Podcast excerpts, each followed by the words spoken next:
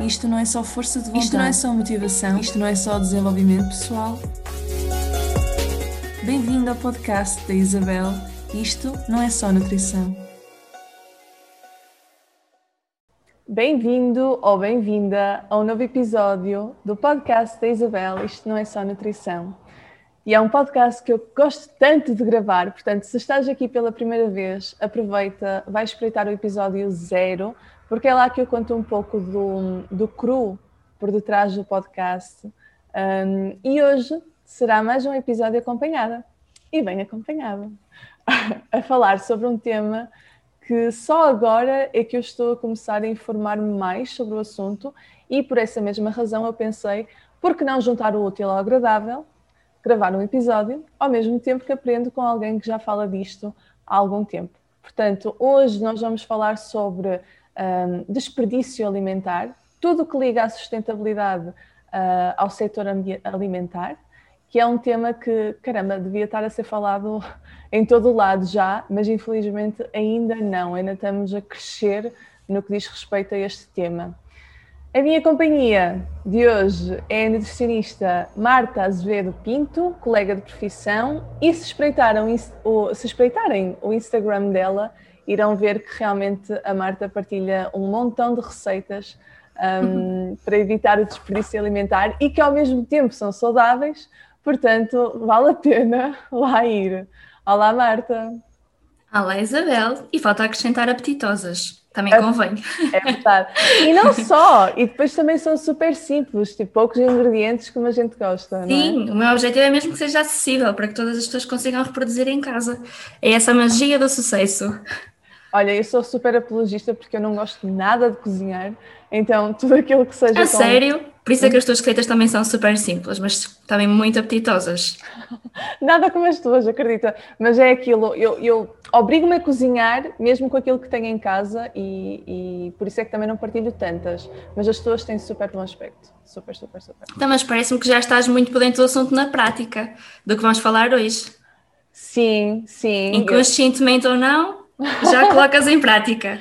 Sim, exatamente. E lá está, é um assunto, isto do, da sustentabilidade é uma coisa que eu gosto mesmo, interessa-me, mas ligada à parte alimentar, ainda não sei é, muito sobre isto. Já estive a ler, já estive a pesquisar, mas eu achei por bem trazer alguém que realmente já está dentro do assunto, dentro do, do nicho, há mais tempo.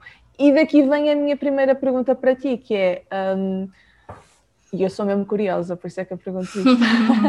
o porquê de tu teres começado não só a interessar-te pela sustentabilidade alimentar, mas por partilhares apenas sobre esta área na, no teu Instagram?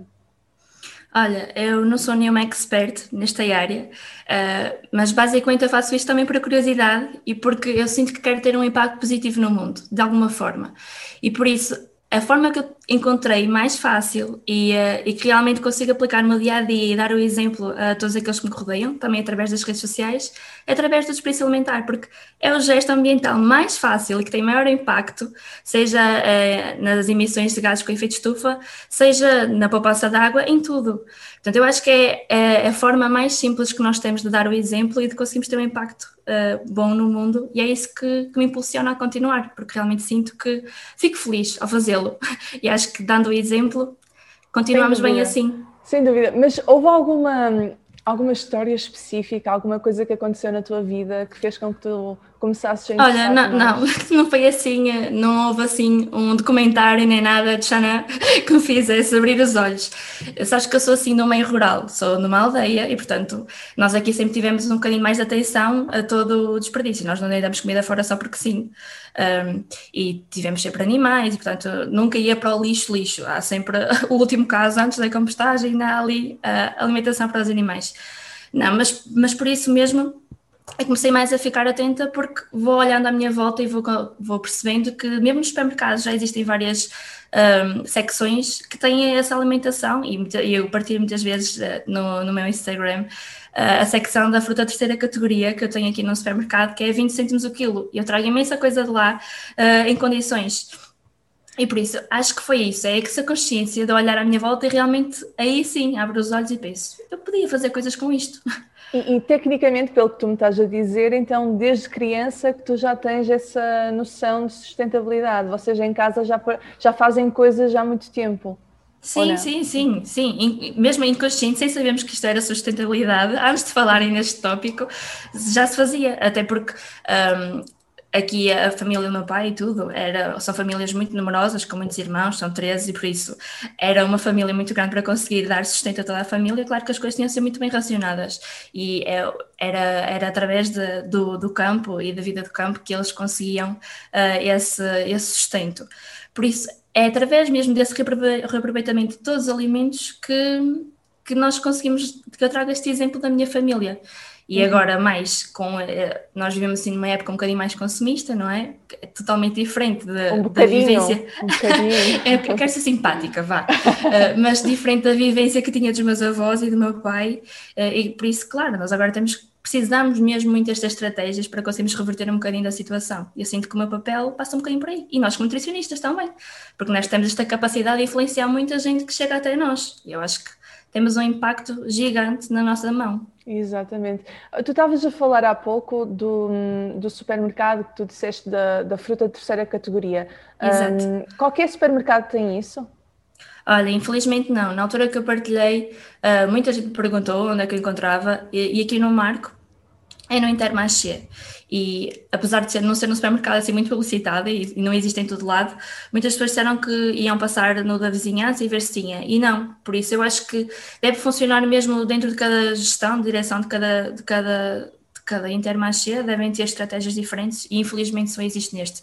Mas foi o que eu disse, passem nos vossos e, e mostrem o exemplo deste e pode ser que passe a ser eh, viral em toda a cadeia porque eu acho que também passa muito por nós consumidores fazemos um bocadinho uh, esse nosso papel. Exatamente. Exatamente. Eu acho que só a comunicação é chave para tudo, portanto, só o facto de nós nos deslocarmos, mesmo que seja uma grande superfície comercial e começarmos a falar, ah, posso falar com, sei lá, o diretor ou qualquer coisa e começar a dar estes, este tipo de sugestões, é um impacto pode gerar Sabes que eu faço impacto. isso na frutaria aqui da zona. eu passei lá e pergunto, por acaso não tem fruta madura? E às vezes tem, outras vezes não tem, mas passaram a ter um cabaz à parte que todos os dias tem lá fruta a 50 cêntimos o quilo. E são bananas super maduras ou peras, maçãs, que são às vezes um bocadinho mais tocadas, mas eu trago na mesma porque faço imensas bolachinhas com elas. Exatamente. e tudo o resto, eu adoço tudo com fruta. Ne... Exato, também eu. Mas nesse aspecto dos locais, não é? Dos comerciantes locais, eles até agradecem porque são ideias e eu acho que, pelo menos eu que tenho o meu próprio negócio, eu gosto que, que, me façam chegar ideias, não é? Para desenvolver. Portanto, as pessoas só têm que falar e de certeza e... que as coisas vão, e eu acho que é mesmo aquela situação win-win, porque eles ainda deitar fora iam e já acabaram por investir dinheiro a comprar mercadoria. Portanto, mesmo que ganhem muito menos do que aquilo que seria expectável a um preço de mercado, vão ganhar algum e não vai completamente para o lixo. Uhum. Até porque nós temos que pensar para ser produzidos, tiveram que gastar recursos, não é? Água, sol, mão de obra, energia, tudo. E nós vamos falar um bocadinho disso uh, agora mais uh, profundamente, mas é realmente uma vantagem para todos, não é só para nós. Nós, quando deitamos comida ao lixo, não podemos pensar que fui eu que paguei e, portanto, não me importo, é o meu dinheiro que foi para o lixo. Não, não é o teu dinheiro, é, é todo mundo. Nós, isto é uma coisa que tem um impacto a nível mundial, não é só na minha carteira ou só no meu caixote de lixo. É, é isso. É uma conversa que eu costumo ter com alguns clientes meus que é aquela historinha do 1%, 1% é mesmo suficiente, porque se toda a gente começasse a fazer uma coisinha mínima uh, todos os dias, os bilhões de pessoas do mundo, nós íamos conseguir chegar a algum lado. E, um, e, e, o que eu ia dizer há bocadinho era, eu por acaso eu nasci numa, numa família também como a tua, que eu estava, tu estavas a falar da tua família, eu estava a lembrar-me da minha. A minha mãe também veio de um meio muito rural, então eu desde pequena que eu estava habituada a um, tudo, tudo que era legumes, nós não íamos ao supermercado comprar, vinha da terra. Um, e fazia, já tínhamos o hábito de fazer reciclagem também, desde que eu era mesmo muito pequena. Então eu recordo-me perfeitamente quando eu cheguei à minha adolescência e, um, e fui para, para a escola secundária e tudo mais. Um, os, eu ia à casa dos meus colegas e a maior parte dos meus colegas nem sequer fazia a reciclagem. E eu ficava assim muito como é que é possível? e hoje em dia custa-me ainda um, aceitar. Eu sei que cada, cada pessoa leva a sua vida e está tudo bem, mas custa-me aceitar ter jovens da nossa idade, um, ou mais velhos ou mais novos, que não fazem a reciclagem, que é assim uma coisa tão simples, é o, tão, é o tal 1% que uhum. poderia ter um impacto no, no mundo. E todas as desculpas que depois vêm à volta disso também é um bocadinho assustador.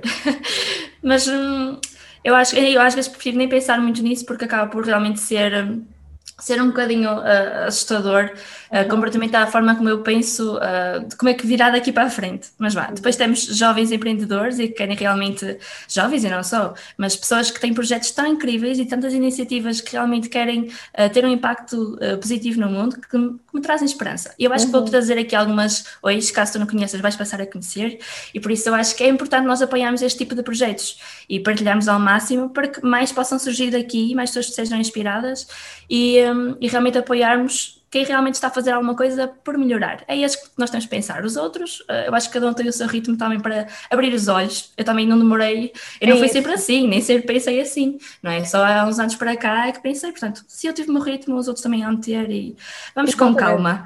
Exatamente, estamos todos a tempo. E é a parte boa das redes sociais, é nós conseguirmos, ok, há influência negativa, obviamente que sim, mas também há uma influência positiva, isso é ótimo. Podes partilhar já essa listinha que, que tu estavas a falar de. Das, uh, das associações e projetos? Uh -huh. Sim, podemos avançar já para essa zona toda. Uh, pronto, então olha, em termos de, de, por exemplo, de aplicações, não sei se já usaste alguma, mas isso é as aplicações para evitar o desperdício alimentar. Conhece a Too Good To Go, por exemplo? Já ouvi falar, mas... Ou a Phoenix. Pronto, estas duas aplicações, basicamente vais ao teu telemóvel, fazes o download da aplicação e consegues ver na tua zona, não é? colocando para a tua localização, consegues ver que estabelecimentos na tua zona é que já aderiram à aplicação. E, uh, basicamente, aqui eu tenho uma janela de, de tempo, normalmente costuma ser naquela hora da happy hour, quando já passou o fim do almoço ou o fim do lanche, uh, em que os estabelecimentos acabam por ter o o excedente de stock não foi vendido nessas refeições, então vendem a um preço mais simbólico, por exemplo, tipo 3 euros a caixa. Nesse caso, uh, chamam Magic Box porque nunca se consegue prever o que é que vai sobrar, não é? É a magia da coisa. Porque como é para evitar o desperdício, não te vais dizer que, te vai, que vai sobrar um prato de X ou daquilo, porque basicamente é o que até, sobra. Pronto, isso até é giro, é tipo uma surpresa. Yeah. E isto acaba por ser muito acessível porque inclui todo tipo, inclui restaurantes uh, de sushi, coisas que às vezes tu não pensarias assim, se calhar não é uma coisa que vai comer todo todas as semanas, porque acaba por também a carteira não adora, mas em termos de, de ajudar a, a, evitar o desperdício, já é mais uma vitória, portanto, eu acho que é bom. E aqui podes encontrar frutarias, podes encontrar buffets de hotéis, tipo de 4, 5 estrelas, podes encontrar padarias, eh, restaurantes, tudo e mais alguma coisa. Isso é só procurar na tua zona. Por acaso na minha, infelizmente, como é assim longe da cidade, não há. Há um, há um sítio só. Mas no, no, em cidades maiores, como o Porto, até em Braga deve haver, mas em Lisboa, tudo mais, é uma oferta muito grande por isso acho que devias uh, procurar. No México não sei, mas. No México, uh, pelo menos aqui a zona em que eu estou, nem reciclagem fazem, portanto é muito difícil fazer reciclagem. Pronto, pode ser que tu seja, sejas a pioneira aí na zona. Vamos ver. Pronto, mais, mais associações. Depois, tens, por exemplo, um projeto que eu de vez em quando vou partilhando, eu acho que ainda nesta semana falei, é uma loja online que é a Good After, não sei se já reparaste, mas o Good After é um supermercado online que vende produtos fora de, do prazo da data de preferência de consumo, fora ou quase, quase próxima, vá. O que é que isto quer dizer? Como sabes, existe aquela diferença entre preferir, uh, consumir preferência antes de e consumir até, e por isso não existe nenhum uh, risco para a segurança alimentar. Nós podemos consumir esses alimentos sem problema algum. Então, o que a Good faz? Contacta com os produtores e os produtores que não conseguirem vender o seu estoque nos uh, hipermercados, não é? ou porque está muito próximo da data de validade, então é, é um estoque muito grande que, as, que os hipermercados não, não arriscam aceitar porque podem não conseguir vender, e por isso eles direcionam-se para a Good After, que acaba por vender a um preço muito mais acessível, com descontos tipo 50, 60, 70%, e tu encontras todo tipo de, de coisas, seja bebidas, bebidas vegetais, uh, cereais pequenos ao almoço, bombons, chocolates, gomas, vá, tudo e mais alguma coisa. E para além disso, ainda tens a parte da higiene e da alimentação para animais, portanto. Uh, é, é, muito é bom. mesmo muito bom, mas essa da Good After, eles têm em qualquer zona do país? É entregas, é um supermercado online. Eles fazem entregas em Portugal e Espanha, portanto, Uau! ótimo. É muito Olha, bom. essa é mesmo muito boa, devia ser mais falado, de facto. É muito bem. Vai- é claro que nem sempre pode valer a pena, porque existem coisas que se calhar não comprarias num supermercado comum, por isso acaba por, em termos de sustentabilidade, comprares a mais, acaba por também não ser, é um bocadinho contraproducente. Mas se forem coisas que tu costumarias comprar ou até querias experimentar, mas estás um bocadinho indecisa, acabas por evitar o desperdício, portanto, é uma boa vitória. Por exemplo, chocolate, existe muito chocolate, e começamos o chocolate, assim, em termos de sustentabilidade, não é incrível. E por isso, pelo menos, vou evitar acabar para o lixo, já que foi produzido e já. Exatamente. Pronto, para além dessas, o que é que nós temos mais? Tens, por exemplo, a Share Waste, que é para quem faz compostagem ou para quem não faz compostagem e quer dar os seus resíduos para outras pessoas fazerem compostagem. Isto é incrível. Basicamente, partilhas o que tu tens e que não fazes compostagem, compostagem para outras pessoas que façam compostagem. Ou ao contrário, recebes, colocas na aplicação que queres receber resíduos e eh, pessoas que estejam na tua vizinhança e que queiram dar, dão-te os resíduos para tu fazeres compostagem. Isto realmente é um novo mundo para mim. Eu É não fazia- incrível. não fazia ideia que havia tantas aplicaçes e oportunidades. Há outra ainda que também é muito boa, que é óleo. Em Portugal ainda não está assim muito conhecida, nem sei se estou a dizer direito, mas ah, é só isso, óleo, óleo. Eh, Mas basicamente em Portugal ainda não está assim, ah, ah, infelizmente, com uma expansão ah, como deveria, mais nas cidades grandes como o Porto. Mas basicamente é é como ires pedir ao teu vizinho, sei lá, açúcar, ah, sal, ou ires buscar giro! laranjas. Basicamente, imagina, eu tenho aqui uma laranjeira e digo: olha, eu tenho muitas laranjas, pessoas daqui da zona de Marcanaveses podem ficar a buscar. Por isso, isto não implica nenhuma troca de dinheiro e nada que se pareça. Por isso, é uma partilha. Quem quiser vem buscar e isto tanto dá para entregar como para hum, de, dar dos dois lados, não é? Eu vou, ou vou buscar ou vou entregar. Uau! É muito uau. bom. Por Eu vou ter que anotar esta. É muito bom, mas eu depois É- posso-te dar tudo é direitinho para Pois tu também partilhares direitinho aí na, na descrição. Mas sim, é muito bom. Boa. Fico muito feliz com este tipo de iniciativas. E depois ainda existem mais umas tantas. Se depois eu me lembrar aqui, entretanto, depois vou-te dizendo mais. Ok, podes interromper aqui a meio, porque isso é sempre útil. E eu, tu estavas a falar, eu estava-me a recordar de uma palestra que eu dei há uns tempos sobre hum, alimentação vegetariana e não sei o que, não sei o que mais. E na altura também pesquisei muito sobre esta parte da sustentabilidade e realmente eu pesquisei e eu já tinha noção, mas uma coisa é ter noção, outra coisa é nós realmente nos relembrarmos todos os dias da situação que quando nós consumimos, seja o que for que nós consumimos, vamos, vamos imaginar, vamos comprar eh, um produto embalado, uma, sei lá, vamos comprar uma bebida a um sítio qualquer. Aquela bebida chegou ali e demorou imenso tempo e consumiu tantos recursos e as pessoas literalmente bebem aquilo em dois segundos e deitam fora. E só de pensar nisto, eu, eu fico cheia de comichão, porque realmente aquilo levou o transporte, levou os produtores, levou as pessoas que estiveram lá hum, implicadas em todo, em todo o processo, para depois nós pegarmos naquilo, naquela aquela embalagem, bebermos em dois segundos e deitarmos fora. Portanto, É. Nós, quando começamos a pensar nisto, fica- eh, parece que acordamos para a vida e, e é aquela ideia: como é que eu nunca pensei nisto antes? E depois queremos muito impor às pessoas à nossa volta, tipo, como é que vocês não percebem? Porque parece que estamos a ficamos com o síndrome um bocado da ansiedade de querer é logo mudar tudo do mesmo, de um dia para o outro. E é esse o grande assustados. problema. É esse o grande problema. É tal como em processos, por exemplo, de perda de peso ou de relação com a comida. As pessoas fica- começam a ficar ansiosas porque querem o resultado final. E isso só traz mais ansiedade. E depois acaba por não sair da cepa tor- torta, não é? Ao 8 ou 80, porque aquela ansiedade nem permite dar um passo para realmente fazer uma diferença. Daí a importância do um passo de cada vez em Uhum. qualquer área da vida, em qualquer situação. Hum, olha uma pergunta que eu tinha aqui para te fazer.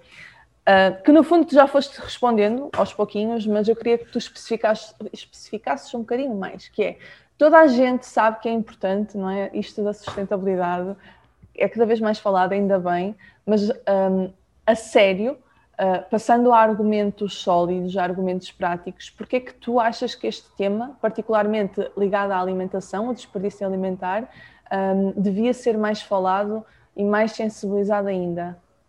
Olha, vamos a números, que eu acho que quando nós trazemos a estatística para a mesa, as coisas ficam um bocadinho mais claras. Só para teres um bocadinho de noção, uh, 1,3 milhões de toneladas de alimentos produzidas todos os anos são desperdiçadas. Isto é um terço da produção mundial. Era como se tu produzisses, sei lá, uh, um quilo de pão e deitasses automaticamente fora 300 gramas, que são tipo 6 pães. É muito. ok? É muita coisa. Nós aqui, nossa mente nutricionista a fazer as contas. Mas sim, é, é, é muita coisa. Uh, e, e, se nós pensarmos no outro lado da balança, estamos a deitar tanta comida fora e, no entanto, existem mais de 800 e, 820 milhões de pessoas a passar fome. Por isso, é que é, é um desequilíbrio muito grande, entre, principalmente entre hemisférios, em que existe um excesso de nós vemos isso também eh, pelo peso, não é? Que existe ali um excesso de peso e obesidade, e depois, por outro lado, temos pessoas que não têm sequer suficiente para passar o dia, não é? E quando nós começamos a colocar as coisas assim um bocadinho em perspectiva, pensamos: o que é que eu posso fazer? Se calhar o que eu não deitar fora no meu prato não vai servir para alimentar alguém que esteja a passar fome, não. Mas pelo menos vou tentar reduzir uh, aqui o meu impacto da minha cadeia para que as coisas consigam ser um bocadinho mais fáceis e pelo, pelo menos reduzir o efeito uh, que isto tem nos gases de, de, estufa, não é? Porque tudo isto que eu consumo vai ter esse impacto, vai acabar por conduzir uh, ao, um, à, à, emissão de gases com efeito de estufa. Uhum. O que é que isto quer dizer? Por exemplo, Uh, só, na, só em Portugal, para teres noção, cada pessoa, cada português desperdiça por ano 97 quilos de comida. 97 quilos. Isto é uma média, claro, há pessoas que desperdiçam mais, outras menos. Por isso, muita gente fica com aquela ideia, ah, mas antes desperdiço tanto, certeza. Pois, calhar não. Mas a média são 97 quilos. É muito. Portanto, uh, isto já, já mesmo vem só em Portugal. E quando nós pensamos que em Portugal também existe muita gente na, nesse risco de, de pobreza, não é? Uhum. Pronto. E para além de tudo isto, também temos que pensar nos recursos, não é? 25% da, da água doce do mundo um, foi necessária para cultivar estes alimentos que são desperdiçados. 25%. E nós, quando falamos cada vez mais neste risco de escassez de água nos próximos Exato. anos, também temos que pensar nisto. Não é só a água que nós abrimos a torneira em casa, é a água que nós consumimos nos produtos que compramos e que deitamos fora. E depois na embalagem e tudo o resto, não é? Se ele foi embalado, tem precisa de água. Tudo precisa de água. Tudo.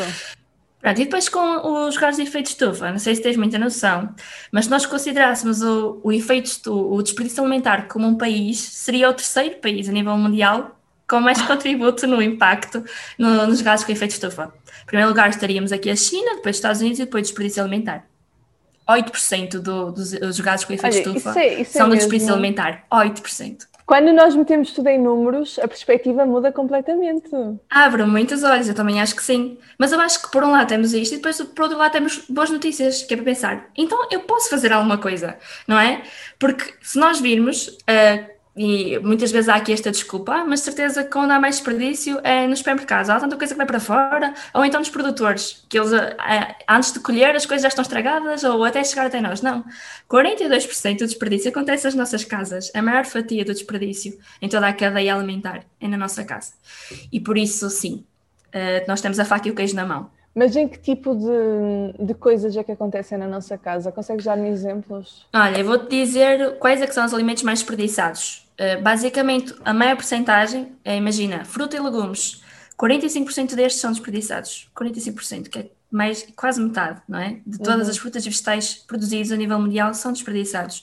Depois tens, por exemplo, nas raízes e tubérculos, também 45%, na carne 20%, é um bocadinho menos, e no peixe 35%. Por isso, há aqui um, há uma, um desperdício global gigante em todas uh, uh, as categorias alimentares e é fácil agora nós conseguimos pensar como é que nós podemos reduzir. É, é, engraçado ver como eh, os, os, os, produtos que tu disseste é tudo de origem uh, da terra, não é? É tudo de origem vegetal e não sei o quê. Portanto, até que ponto é que inconscientemente as pessoas pensam, ah, isto vem da terra, então está tudo bem, posso deitar e, fora porque isto depois vai nascer mais. É? E por outro lado também são os mais perecíveis, por isso também se percebe porque é que se estraga Exatamente, mais, não é? Claro, o seu sim. tempo de vida útil acaba por ser muito menor e é, às vezes é mais aquela coisa, nós compramos mais com os olhos do que com a, a, o planeamento, então acaba, acabamos por deitar fora. Isso Daí é a importância coisa... do planeamento e, e, aqui tu já podes começar a pegar e andar Sim, é a nossa primeira dica. é isso, Sim, o primeiro dicas. passo para evitarmos a desperdício, até vou pegar-te aqui numa numa, numa estratégia que nós vamos, acho que fica mais fácil para nós colocarmos isto em perspectiva. Estás familiarizada com os R's da. os 5 uhum. R's? Sim, Pronto. sim, sim. Nós falamos mais dos três, mas nós vamos pegar aqui nos cinco. O primeiro de todos, seja para a alimentação, seja para tudo, isto aplica-se a todos os contextos da, do nosso estilo de vida, é recusar. Portanto, para eu recusar, se calhar deveria planear. Né? Em vez de chegar ao supermercado e comprar mais do que aquilo que preciso, recuso, não preciso comprar isso, ok? Por isso é tanto, aquela coisa de chegar a, a sei lá, oferecer uma caneta na rua e eu, em vez de uh, aceitar porque é de graça, não, vou recusar porque eu tenho canetas em casa e é um recurso extra. Aprender não... a dizer não. Exatamente. Eu acho que isso é muito importante. Por isso, em primeiro lugar, recusar. E isto é aqui que entra o planeamento. O que é que isto quer dizer? Vamos fazer uma lista de compras. Isto é ótimo, seja para a nossa carteira, seja para a nossa alimentação, porque nós sabemos que quando planeamos, as refeições de desenrasca também vêm atrás e geralmente não são assim super interessantes. Por isso acho que acaba por ser bom em todo o sentido. E há uma coisa gira que um, a Catarina, da sustentabilidade, deves conhecê-la do Instagram. Por acaso não estou. Catarina quê? Hum, Catarina FPB. Tenho ah, um podcast sim. também, do zero. Sim, já sei, já sei. Uhum. Estou sempre super atenta, que eu sou muito, muito uh, fã do trabalho dela. E por isso, há uma coisa que ela diz que eu acho que faz todo sentido, que é a sustentabilidade alimentar está quase sempre de mãos dadas com a sustentabilidade económica. Uhum. E muita uhum. gente acha que para ser sustentável é preciso gastar mais dinheiro, é mais caro. Nada a ver. Nós vamos perceber que aqui um grande impacto da sustentabilidade é evitar o desperdício. E evitar o desperdício é poupar dinheiro não é? Exatamente. Acho que faz todo sentido. Por isso, em primeiro lugar, sim, fazer uma lista. Um, e depois pensar nas ofertas. Eu acho que é bom nós vermos o que é que há em promoção antes de ir, só para realmente termos isso em perspectiva e colocarmos isso na nossa lista de compras. Um, depois, se nós podemos comprar a granel, melhor ainda, não é? Compramos só as quantidades que nós precisamos, em vez de comprar a mais. Especialmente aqueles alimentos que ainda não provamos e queremos muito provar, mas pode acontecer que afinal não gostemos e fica lá um, um, saco no, no, no, no, nosso armário à espera de ser consumido até ir para fora, porque nós não gostamos. Pronto. E depois, estarmos super ok com as imperfeições. É aqui quem está a fruta feia. Uh, nós vamos ao supermercado e trazemos a fruta que a maior parte das pessoas não pega, seja aquelas cenouras partidas ou as bananas solteiras. Costumas trazer as, as bananas que não estão em cacho? Eu escolho as solteiras, na verdade. Eu também! Eu acho que é muito importante, porque realmente isso já foi estudado, não sei porquê, não sei porque nós temos essa tendência para ir buscar bananas só em cacho, uh, mas basicamente essas bananas que, são, que estão sozinhas são aquelas que uh, tendencionalmente são descartadas, não é? ficam para o fim e acabam por ser desperdiçadas. Portanto, é, vamos ter é, é Nós não comemos em cacho e não. Exato, é, exatamente. E eu, na verdade, quando, quando eu comprava em caixa, eu tinha o hábito de ao chegar a casa desfazer aquilo e deixá-las sempre, não sei porquê, deixou-as sempre solteiras. Portanto, comecei a comprar já sozinhas no supermercado. E aqui no México está um calor de morte mesmo, está mesmo muito calor. E as casas não são propriamente, não têm as melhores condições a nível de construção, portanto, o calor e o barulho entra todo cá dentro, apesar de haver ar-condicionado, não é? E, e eu lembro-me na, na, primeira semana que eu cheguei aqui, eu comprei logo bananas. E eu, te, eu pensei, ah bem, eu vou tentar mantê-las à temperatura ambiente cá fora. Esquece, aquilo num dia começaram logo a ficar uh, pretas, não é? Por causa do calor, exatamente, por causa do calor excessivo. Então, eu não, obviamente que eu não deitei aquilo fora, gente. Eu congelei e fiz aqui um mega gelado maravilhoso com bananas. Portanto, há sempre formas. Ah, eu de... adoro fazer gelado de banana há sempre formas de reutilizar. Era para mais, com o calor que está aqui, foi literalmente, eu peguei, eu congelei a banana, tirei 10 minutos antes de comer, ela já estava quase descongelada, meti o garfinho em cima, sementes de chia, feito. Que lanchinho tão bom. Pronto, mas isto tudo para dizer... Eu costumo triturar completamente, completamente ainda congelado para ficar uma aquela textura de gelado. Também eu, só que aqui não temos condições, não é? Eu ainda estou aqui a tentar ver os cantos da casa, não há triturador. Ah, ok, ok, ok. É a moda antiga. Pronto, mas é acho que sim. mas enfim, eu estava Temos que usar o que temos. Exatamente, eu estava a falar sobre isto também para tu dares aqui algumas dicas sobre como reutilizar alimentos. Por exemplo, no caso dos legumes, nós podemos muito bem triturá-los e congelar para depois fazer molhos e outras coisas diversificadas, correto? Sim, um depois né, temos os outros R's, obviamente. Exato. E por isso é que vamos lá chegar. Uh, mas deixa-me só fazer o, o, o resto à parte aqui no planeamento, porque também é importante, não só uh, em nossa casa, mas fazer o planeamento quando saímos de casa. Uhum. Quando, por exemplo, vamos comer fora e acaba por sobrar comida, nós, em primeiro lugar, devíamos recusar, não é? E dizer quanto é que nós deveríamos querer comer. Porque muitas vezes tu pedes, sei lá, uma dose de alguma coisa no restaurante e provavelmente traz uma dose que dá para 3 ou 4. E se calhar aqui é bom voltares a frisar várias vezes, porque muitas vezes já, mesmo assim não funciona. Mas pelo menos tentamos, olha, quero só essa quantidade de batata ou aquela quantidade de arroz para eles trazerem a quantidade um bocadinho mais próxima daquilo que tu queres consumir, porque uhum. provavelmente vais deixar ficar lá. E já existem muitos estabelecimentos que têm esta ideia, e ali por aqui há uns anos lançou uh, essa iniciativa, que era o Embrulha, não sei se te lembras. Uhum, lembro. Mas basicamente havia muitos estabelecimentos que tinham a mesma caixinha para tu trazeres para casa o que, o que ficou no prato, ou na travessa, vá. Por isso acho que uh, são iniciativas assim que valem a pena. E vou só partilhar contigo um site onde podemos encontrar uh, o nosso planeamento. Chama safethefood.com e basicamente basta colocares lá. Imagina que queres fazer um lanche ou um jantar de família e não sabes mais ou menos quantidade é que queres de cozinhar. E lá consegues colocar quantas pessoas uh, vá, small eaters, tipo comem pouco, comem normal e comem muito. Consegues colocar uma de cada. E depois colocas se comem carne, peixe, vegetariano, o que seja, e depois quantas sobras é que queres que fique. Ótimo. Uau! Aham. E depois. Hoje é verdade. Dia. E depois consegues escolher quais é são os acompanhamentos que queres fazer, se queres fazer arroz, feijão, se queres fazer uh, que tipo de legumes, se queres fazer tofu, queres fazer carne, peixe, o que, o, o que quer que seja. E no final dá-te um planeamento direitinho. Tipo, olha, se queres fazer para essas pessoas, vais cozinhar X gramas disto, X gramas daquilo e vai-te sobrar. Uau. Olha, incrível. Pronto, para além dessa, depois nesse site também ainda podem encontrar dicas sobre armazenamento e conservação, como vamos falar a seguir, eh, porque acho também é muito importante no desperdício alimentar. Nós compramos as coisas e depois sabemos conservá-las, porque senão uh, acabamos por, uh, por ainda desperdiçar mais. Uhum. Mas pronto, o nosso passo a seguir seria uh, na conservação, portanto, como te estava a dizer, o nosso segundo. porquê?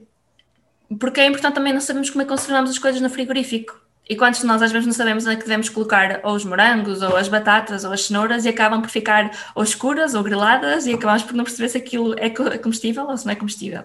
Por isso, existem já várias ferramentas para isso, para nós sabermos como é conservar, para dar-nos um tempo de útil de vida maior. Por exemplo, as ervas aromáticas. Há muitas, muitas pessoas que partilham esse tipo de coisas para conservá-las no frigorífico, num jarrinho com água, ou então envolhadas num, num pano molhado. Não sei se tens alguma estratégia. Hum, eu, eu costumava meter hum, em água naqueles cubinhos de gelo do. de ir ao congelador. Ai, congelas? Uhum, sim. Ah, boa. Eu acho que essa é a dica de conservação mais uh, fiável de todas. Não há forma de estragar assim. Sim, há muita gente que até conserva em, já em azeite e assim acaba por aromatizar para fazer depois uh, cozinhar.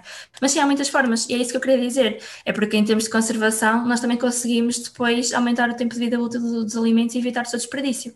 Uhum. Portanto, maravilha.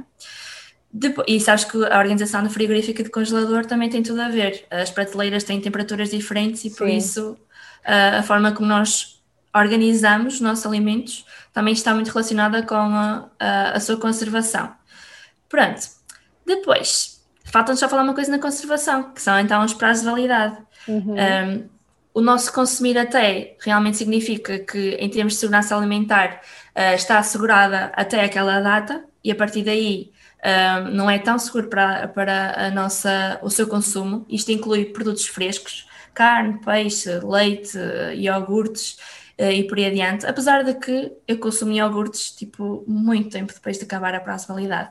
E, olha, é... o meu truque é muito fácil. Eu cheiro. Se me cheirar bem, eu como. Existe. A Too Good To Go eh, já, já associou a várias marcas e tem mesmo uma estratégia que são uh, três passos: observar, cheirar, provar. Tu olhas para o iogurte, parece-te bem? Ok, prova um bocadinho, cheira. Se cheiraste e tem um cheiro exatamente igual ao, à data de validade normal, ok, prova um bocadinho, sabe-te bem, continua. Portanto, acho que uh, é basicamente fazer aqui uma checklist destes três pontos, porque eu acabo de consumir tipo 4, 5 semanas, 6 semanas. Eu nunca tive nenhum problema com isso. Um, e isto é uma coisa que varia muito, e eu há pouco tempo também uh, é que me deparei com essa informação, que o nosso consumo de preferência antes de é diferente noutros países. Existem países, mesmo na União Europeia, que, que não têm esse tipo de legislação que pode-se consumir depois. Por exemplo, é. aqui em Portugal, para dar para associações e tudo, não se, não se pode, porque acaba por, eh, em termos de segurança alimentar, não, não pode-se partilhar esse tipo de, de, bens alimentares. No entanto, existem países, por exemplo, a Espanha e tudo, que se pode fazê-lo. Não diz consumir de preferência antes de, por acaso, não tem tinha... esse risco para a segurança alimentar. É, eu, isto é ignorância minha completa, mas eu tinha a ideia que a nível. Eh, da União Europeia que a legislação acabava por ser igual. Mas não, bem não? Ah, em muitos aspectos sim, mas uh, noutros não. Especialmente nesse aspecto uh, de, desse entendimento do, uhum. da logística do, do prazo de validade. Portanto, eu acho que era bom se nós pensássemos um bocadinho nisto. Depois, passando à frente, como estavas a dizer, como é que vamos aproveitar então todas as partes dos nossos alimentos, não é? Uhum. Portanto, passando para o R seguinte, o nosso tentar reutilizar as coisas. E aqui vamos aproveitar ao máximo, seja cascas, seja talos, seja sementes. Eu acho que é bom. Por isso, o que eu costumo fazer é para a sopa vai tudo.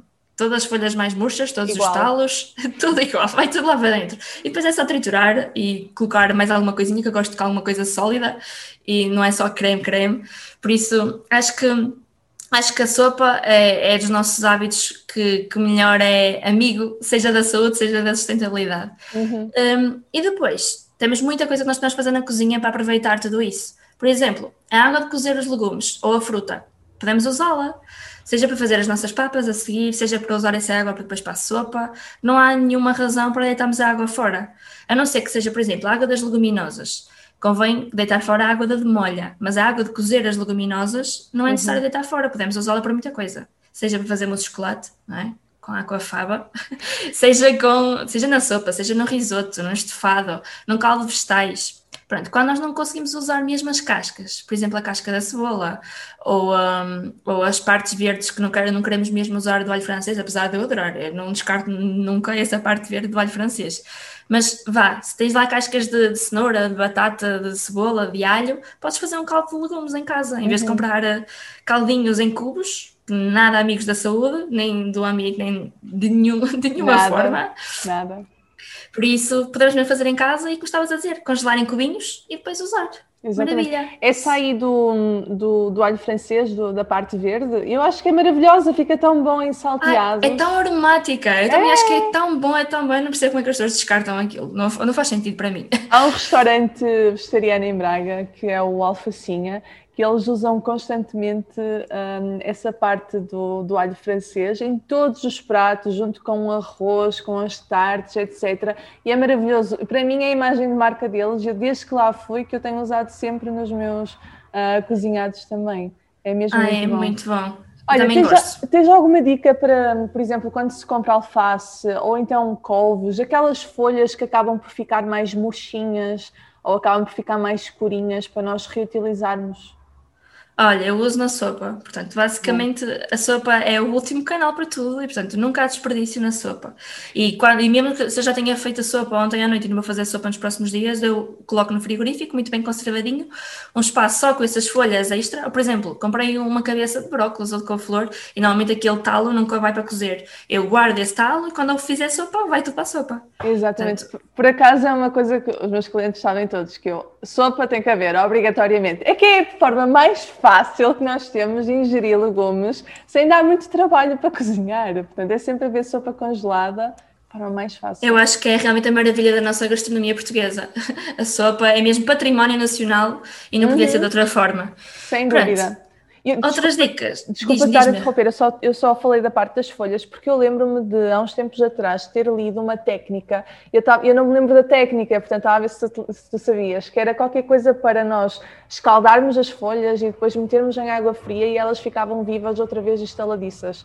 Mas, ah, ok, é capaz de sim, mas com as folhas já murchas, tipo de alface, acredito que já não vai funcionar muito, porque elas são muito sensíveis e muito fininhas. Uhum. Mas sim, muitas coisas, quando temos um excedente, imagina, de nabiças e grelos, na altura delas, nós fazemos a mesmo escaldar e congelar e dá para o resto do ano, é muito mais fácil. Mas sim, é a única forma. Mas mesmo quando está amarelinha, eu tenho muita dificuldade em deitar fora. A minha mãe é tipo, oh, tens tantas lá no campo, vou lá buscar novas. Eu fico, hum, mas eu não quero deitar fora. Vamos escolher menos da próxima vez, por favor, que eu não quero. Porque nós não conseguimos consumir tudo em tempo útil. E é nessa altura que eu digo mesmo, eu, por favor, eu adorava que houvesse óleo aqui na minha zona para dizer, pessoal, por favor, venham cá buscar grelos e naviças à minha horta, porque eu não consigo comer isto tudo. Mas sim, eu acho que é bom. Depois tens as cascas, as cascas de, da fruta, por exemplo. Eu nunca corto a casca da fruta. Eu acho que tu também não. Acho que isto não faz sentido. Porque, para que descascar uma pera ou uma maçã ou o que seja? Vai tudo. Eu faço puré. É o que eu te estava a dizer. Eu costumo ir à frutaria e compro mesmo as maçãs mais tocadinhas todas. Algumas já têm um bocadinho de, de mesmo de podre, não é? E essa zona com bolor nós temos que retirar um bocadinho a fundo. Uhum. Vai aqui um bocadinho também da nossa segurança alimentar para não ter aqui aquele, os esporos e tudo que às vezes claro. neste tipo de fruta. E mesmo lavar muito bem, eh, por exemplo, nas sim, maçãs sim, sim. e peras, antes de sim, comer, portanto, lavar bem. Há fruta que não dá muito bem para fazer isto, por exemplo, tomates ou morangos, quando está um bocadinho tocado, nós já sabemos que vai saber um bocadinho ao bolor ao resto, portanto, como são frutas mais moles, acabamos por não conseguir perceber onde é que acaba o bolor e onde é que não acaba. Mas uhum. nestas frutas mais duras, como as maçãs, é fácil fazer isso, basta cortar essa zona e mesmo que a casca esteja mais murcha, amarela, tocada, pisada, eu corto tudo e vai tudo para dentro do meu que é só pôr um bocadinho de água no fundo, pau de canela, trituro e reaproveitar pau de canela. Exatamente. E depois fica no frigorífico e, pessoal, é só juntar com iogurte, fazer uma granola, eu uso granola com puré de maçã ou com puré de Olha, banana. Eu sou, eu sou a louca do puré de, de maçã. Souber, é o meu... Estás a ver, o guilty pleasure que eu tenho é puré de maçã. Se houver, Nada guilty. Nada guilty, mas é mesmo. Se houver puré, eu como. Todas as minhas sobremesas preferidas são aquelas que têm puré de maçã. Louca. Ai, é tão bom, mas sim, é muito fácil. Para adoçar qualquer que seja com panquecas, bolos, muffins, tudo com de maçã fica maravilha.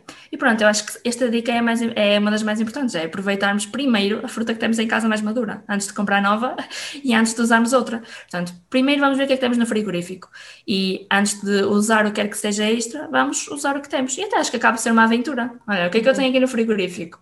Tenho um bocado de alface, um bocado de cenoura raspada e outra coisa XPTO que às vezes nem parece combinar, mas há de ficar bom. São coisas boas, há de ficar bom. Acho que às vezes temos que dar aqui um bocadinho asas à criatividade e, e testar. E é uma aventura sempre. Sem dúvida.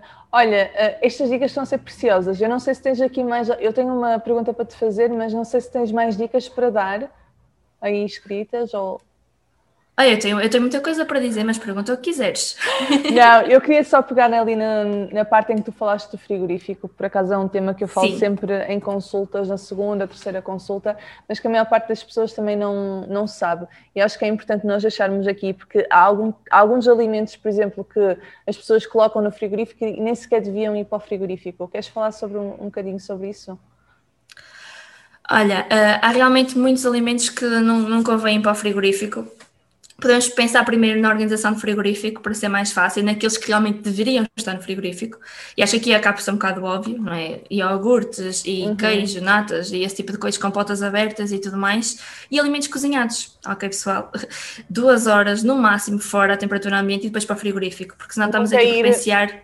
Exatamente, nunca ir muito quente para o frigorífico, deixar aquilo arrefecer mas também não arrefecer demasiado, nunca deixar mais duas horas a temperatura ambiente, porque estamos aqui a criar assim espaço para Sim. multiplicar micro-organismos e ninguém adora essa parte. Sim. É como digo, mesmo que eu queira cozinhar a mais para ter sobras, porque acho que é ótimo para ter aquele meal prep, quero cozinhar a mais e ter uh, arranjar tempo para o resto da minha semana, depois convém armazenar as coisas direitinhas, não vale a pena estar a cozinhar a mais para depois deitar fora. Uhum. Por isso, sim, existe aquela prateleira de cima, na zona superior, é onde costuma estar mais frio no nosso frigorífico, por isso esses lácteos, caso seja o caso ou não, iogurtes vegetais também, apesar de não ter o mesmo tipo de composição, portanto, não estar uh, suscetíveis ao mesmo tipo de micro-organismos, mas vá, querendo manter mais ou menos as coisas dentro desse, dessa regra, nessa prateleira deveriam ficar então os iogurtes e uh, as nossas sobrinhas.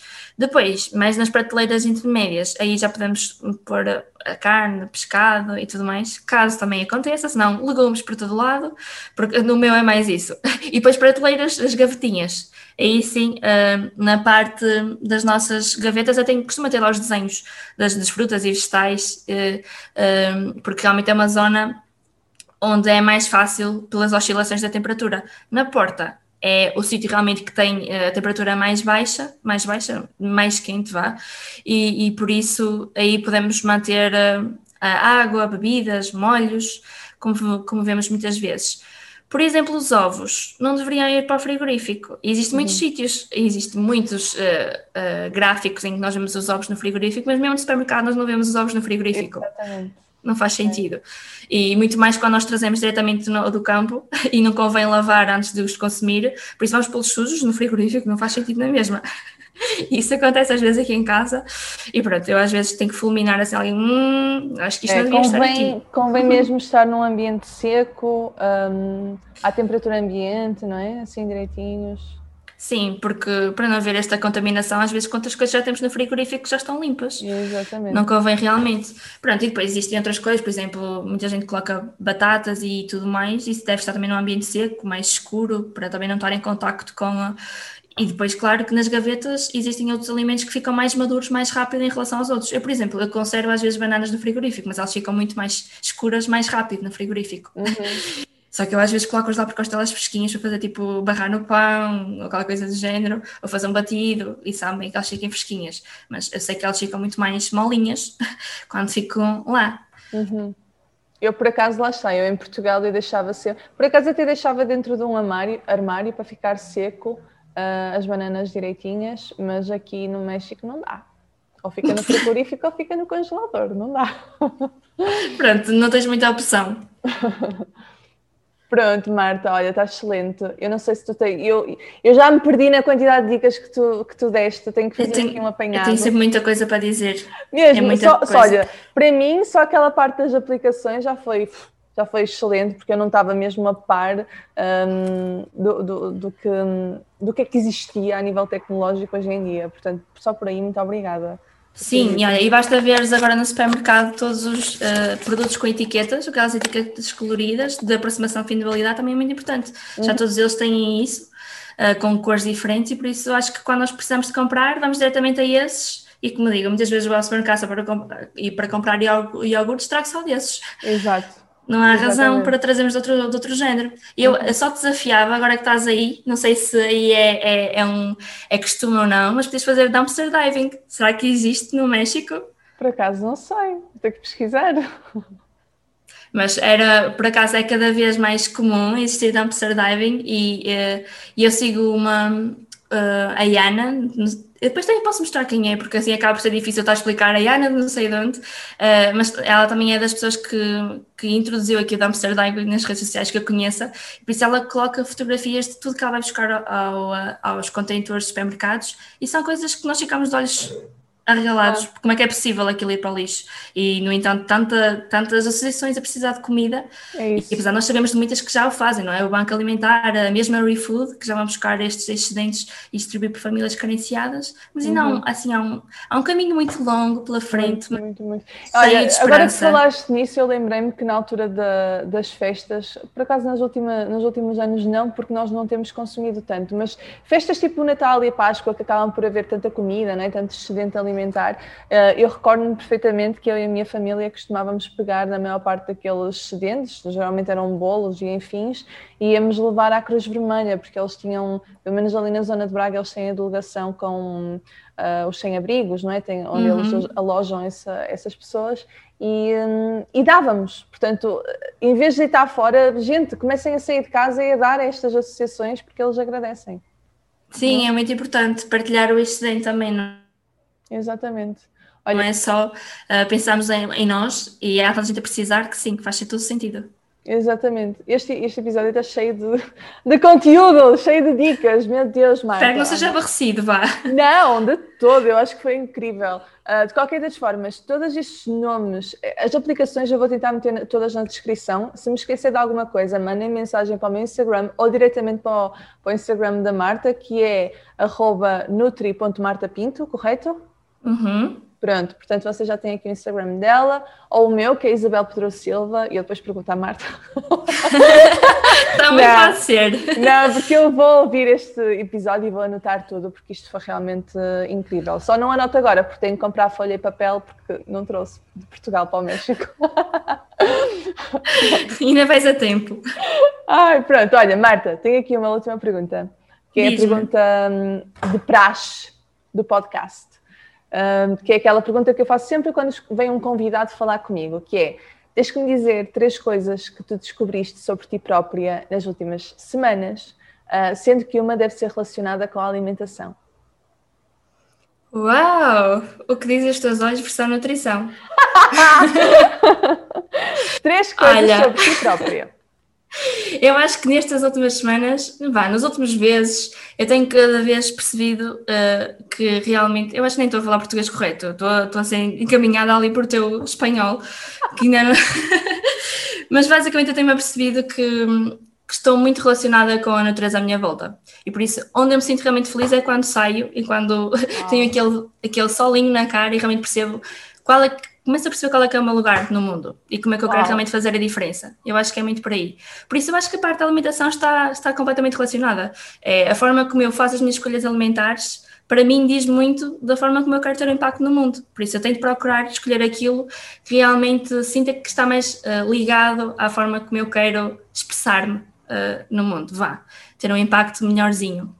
Isso é lindo. Eram, isso é aliás, lindo. quantas é que eu já disse? Eu já não sei, eu acho que isto já engloba um bocadinho. ok, agora diz-me uma mais de nutrição que tenhas descoberto sobre ti nas últimas semanas, relacionadas sobre nutrição? Ou alimentação, vamos lá. Vá. Tem que uh, ser pessoal. Eu achava que isto já era sobre desperdício, mas o que é que eu te vou dizer mais sobre, sobre a minha alimentação? Mas sim, eu, eu procuro uh, levar uma alimentação predominantemente vegetal, não quer dizer que seja um, uh, completamente vegetal, mas predominantemente no meu dia a dia. E eu acho que é, que é mesmo essa parte sobre mim que, eu, que é a alimentação que eu vejo a fazer, a continuar a fazer para o futuro. Por isso é a minha alimentação saudável, a minha alimentação sustentável. Uhum. Pode não ser para as outras pessoas, mas é a forma como eu a construí, é como eu encontro equilíbrio, e é isso que também digo nas minhas consultas. O que nós fazemos é mesmo construir a nossa alimentação saudável. E não importa o que as outras pessoas digam à nossa volta o que é ser saudável ou não. Por isso eu construo aquilo que faz sentido para mim e que eu consigo levar a longo prazo, sabendo que estou a proporcionar-me saúde e que estou a proporcionar saúde ao planeta também, que também faz falta. É isso, mas é uma questão muito pertinente essa, porque realmente nós temos que pensar que as doenças são multifatoriais, portanto, de nada me vale eu só me preocupar com o meu umbigo se o meu planeta não está bem. Se ele não está bem, mais propensão eu tenho para realmente ter uh, alguma patologia. Sim, isso agora, este papel da alimentação cada vez fala mais na sustentabilidade e no, na saúde do planeta, porque está tudo a ver com a saúde humana. Uhum. Não é? Se nós não conseguimos ter recursos agora e nós vemos pelas pessoas que passam fome e pelas alterações climáticas, se isto continuar a piorar pelas alterações climáticas, como é que nós, como é que nós, como é que nós pensamos em ter cultivos? Não é? Como é que eles vão conseguir prosperar e como é que nós conseguimos ter alimento? Não dá. Uhum. Nem, nem, nem o dinheiro todo mundo vai comprar. É isso mesmo. Olha, Marta, muito, muito, muito obrigada. Obrigada, eu, Isabel. Desculpa se eu às vezes assim difundi um bocadinho os temas, mas eu fico um bocado entusiasmada.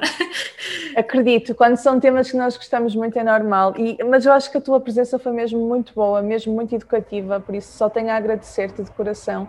Uh, eventualmente, este, isto é um tema que dá pano para mangas, não é? Portanto, eventualmente, Sem dúvida. Se, até pode ser que voltes cá e falemos de uma coisa mais específica ainda, se as pessoas gostarem. Portanto, eu fico à espera dos comentários. Ah, ok, também é, também é. Ansiosamente à espera. Pronto, então vou, vou, dar por terminado aqui o nosso episódio. Um, lá está, se vocês quiserem, se tu quiseres acompanhar as receitas da Marta, é só, irem, é só ir ao Instagram dela, arroba nutri.martapinto, e se ainda não me segues, é só aceder ao meu Instagram, Isabel Pedro Silva, ou ficar a par dos próximos lançamentos dos meus cursos no Instagram Ouve o Teu Corpo. Hum, isto deu-me aqui uma ideia para fazer um curso em conjunto com a Marta. Hum. vamos ver, vamos ver. por isso, obrigada por teres ouvido até aqui. E... Estás inspirada. Estou inspirada. Inspirou-me este episódio. e até ao próximo episódio. Um beijinho grande.